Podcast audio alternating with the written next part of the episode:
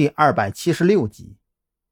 看着李栋安排好警力排查周围高点，张扬这才放心的勘察现场。房间内干净的令人发指，地板上一尘不染，房间内所有摆设也都规整的井井有条，就像是请了十个保洁阿姨一样。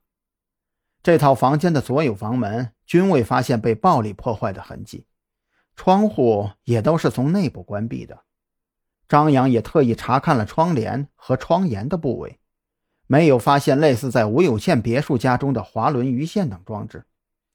死者仰面朝天躺在书房的窗边，死亡之前应该是面朝窗口方向站立，而实际上，午夜凶铃连环杀人案中。除了在病床上被吓死的吴有倩之外，其他四名全都是站在窗口或者是阳台上被吓死的。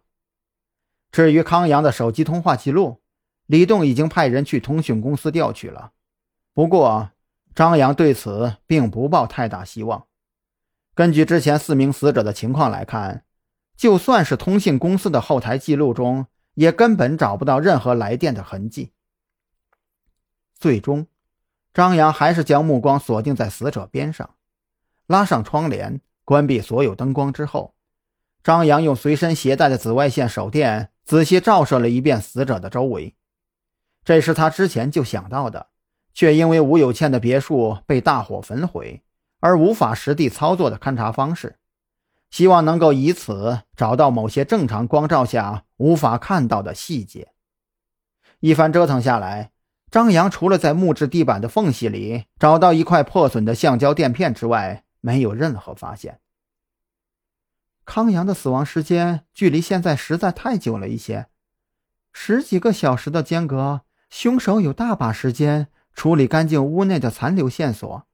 更何况，刘女士也曾经进入过屋内，她到底有没有破坏现场，咱们现在谁也说不好。李栋看出蓝雨桐紧皱眉头。不由得开口宽慰：“小兰，你也别着急上火了。按照师傅的说法呀，午夜凶铃连环杀人案的第一例死亡案件，至今已经有一年之久了。这个案子啊，注定了不是一时半会儿就能捋清头绪的。”蓝雨桐看向正用镊子夹着破损垫片仔细研究的张扬，凑近了些问道：“有调查价值吗？”这看起来就是一个很普通的垫片啊，用途应该也挺广泛的。嗯，从掉落位置来看，应该跟这个案子没有关系。可是，张扬沉吟着转头看向整个房间。可是，哪怕是最容易有生活痕迹的客厅，也都被整理的如同宾馆客房一样干净。你觉得，作为在家中的办公地点？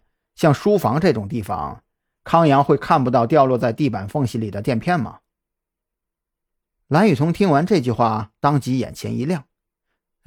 对呀，其他房间干净的不像话，就连卫生间里都没有哪怕一根毛发，这足以说明康阳或者收拾这间屋子的人有重度洁癖。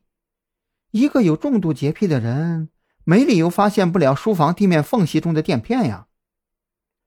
张扬用镊子将那枚破损的垫片装入证物袋中，转头看向李栋：“麻烦李队长把这个带回去，按照垫片的大小和厚度调查一下适用范围。”李栋接过证物袋，心中却没有丝毫的激动，因为他很清楚这种大小和厚度的垫片适用范围会有多么的广泛。按照这个来查案，你们特侦局耗得起，刑警队。哪有功夫陪你们耗下去啊？安丰集团那边都足够一阵忙活了。